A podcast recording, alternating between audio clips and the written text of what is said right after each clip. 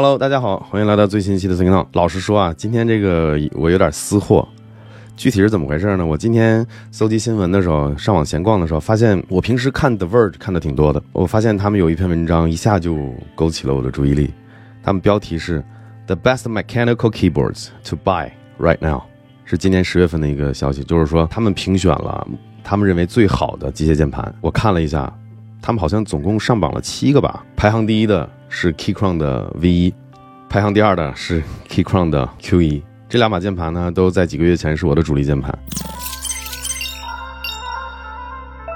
今天来来跟大家讲讲 Keychron 的故事啊！啊，当然我我先把他们这个新闻给大家过完。他们总共排行榜好像是有七个展示，是七个键盘。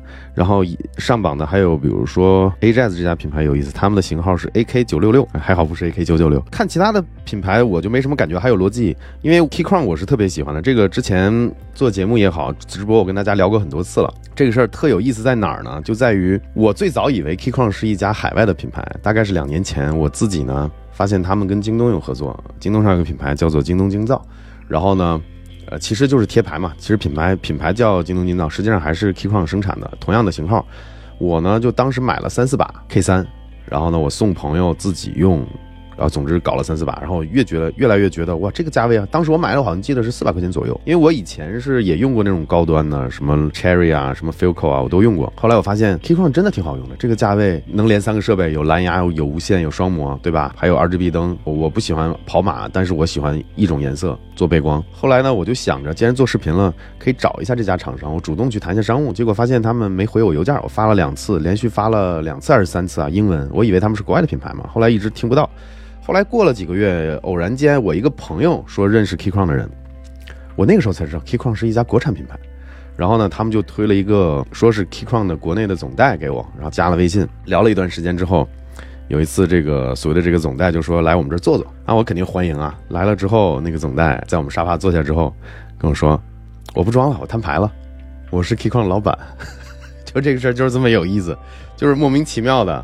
就是 keycon 老板就来我们这儿聊了一下，后来我们就开展了一些合作。大家都知道，推广过一段时间 keycon 键盘。后来，因为 keycon 老板跟我们关系很好，后来我们也是联名定制了一款纯白色的这个 K 三，在我们自己的电商销售的很好。所以。整个的事情就是这样子的。我为什么说今天的私货呢？私货说白了就是打广告呗。就是没想到，我也挺自豪的，因为以前一直觉得，哎，我们推广 Keychron，对吧？大家会觉得，哎，K 你什么恰饭什么的。后来发现，确实恰饭是一方面，就是我们现在有电商，肯定要在电商这块有利润嘛。但是我们推广的产品，今天看到新闻得到了 The Verge 的认可。这个 The Verge 作为一家我常年呃留意的一家海外的科技媒体，我是很开心的。The Verge 选了两把。曾经也是我的主力键盘的 Keychron 的键盘，我今天就好好来借借着这个事来介绍一下这两把键盘。首先呢，在 The Verge 上面，他们觉得最值得买的就是这把 V 一了。这把 V 一我拿到了已经快两个月的时间了。嗯，它最大的卖点是什么呢？就是这把键盘性价比超高。它的用料节省在哪里？节省在这个外面的这个壳料上了。大家要知道，他们家 Keychron 家原来最便宜的入门款的克制化键盘叫做 Q 一，可以看到 V 一和 Q 一基本上从外观上没有区别，唯一的就是这把 V 一相当于把 Q 一全金属的机身换成了塑料，换成了工程塑料，而且是这种半透的，整体轻便了很多。但是呢，依然保留了 Q 一的这些。手感也好，然后可以插拔的这些都是可以换轴的，然后这儿还有一些旋钮，然后呢，你还可以通过这个 VIA 软件去定定义它很多的键的功能。Keychron 加全部的键盘都是支持 Mac 系统，支持的非常非常好，它甚至有一个物理按钮，你可以切换 Mac 和 Windows 模式。然后这把 V 相当于已经把入门的机械键盘的克制键盘这个品类卷到了大概四五百这个价位，所以说这把键盘。最大的特点就是性价比，然后它还有特别漂亮的灯，而且都可以这个灯效都可以从下面漏过来。然后呢，还有刚才我介绍过的这个特别好的 Mac 系统的支持。然后主要是便宜，因为它相当于一把千元级的 Q 一键盘的外壳换成了塑料嘛。当然，这把 Q 一呢排在了 The Verge 推荐的键盘的排行榜的第二名。它价格呢相当于会贵一些，但是金属外壳嘛，整个的重量我估计啊掂起来应该是能够达到 V1 的两倍多。非常非常有分量这把键盘，然后全金属的，大家听一下，全金属的机身。然后我个人觉得按键机械按键加上金属的机身，会造成一些声音上跟塑料外壳会有一些些许的区别。当然，这个东西好不好，这个大家要自己去体验了。那其他的功能上跟 V 一没有区别啊，主要就是这个机身。Q 二的话，这里会有一个旋钮，这把是 Q 一。我会觉得大家如果预算有限，肯定是无脑买 V 一嘛。但是如果真的想有一把当做主力键盘用的久一点的主力键盘，我觉得这种纯金属的这种材质的键盘，这把 Q 一是更值得买的。这是我个人的想法，当然价格能差一倍，所以这个肯定会导致销量上有着有着非常大的一个区别嘛。然后最后就是我原来最喜欢的一把键盘，因为这把键盘是我们跟 Q1 合作定制的嘛。这把键盘当时是我设计的，这个还真不真不是唬你们，因为当时我们内部我们公司内部，呃，听说要跟 K 炔一起合作键盘之后，我们也让公司的同事其他人出了一些选择。当时有黑黄的，有设计出那种灰色的。最后呢，我越看越觉得我自己的这个设计还是最好的。最后我就拍板了，就按照这个设计做。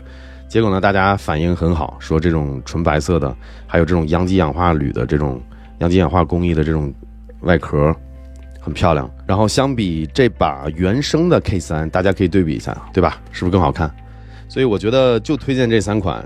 如果说大家有便携性的要求，这把呢是矮轴的蓝牙有线双模的 Keychron 的 K 三，是我们电玩科技联名定制的，这里会有我们的 logo，这里也会有我们的 logo。然后呢是 RGB 的灯光，呃，然后是矮轴的机械键盘，不能换轴啊，这个是矮轴的，它是不能换的。Q 一和 V 一是可以换轴的。你有些按键有特别的需求，比如说我做剪辑，原来我的 Q 一就把。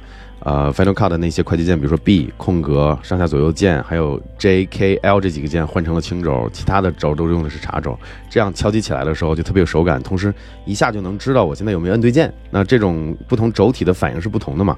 所以我觉得还是克制化键盘。如果说大家想要入坑克制化键盘的话，呃，预算有限的话可以考虑 V 一。如果说一旦你有千元级的预算，我觉得无脑上 Q 一是很合理的。这几把键盘都曾经是我的主力，只不过现在呢。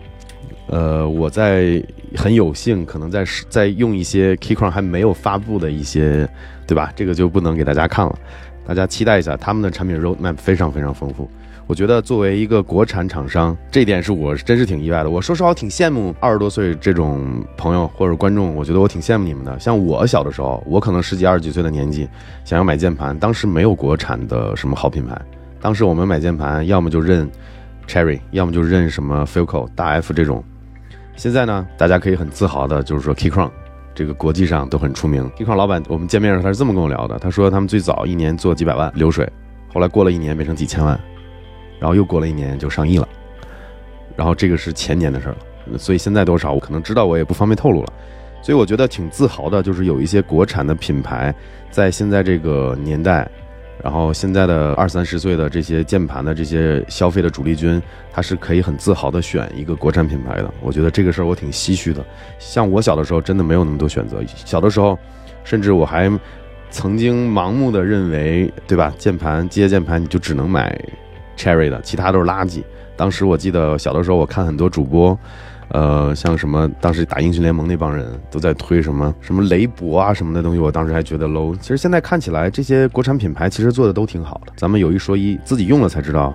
呃，这个跟大家说的也是实话。我自己买京东精造这个，呃，也就是 Keychron 他们做的这个品牌的键盘的时候，我当时是抱着试一试，看这个价格比较便宜嘛，国产键盘，我想看做到什么程度了。买回来之后是真喜欢。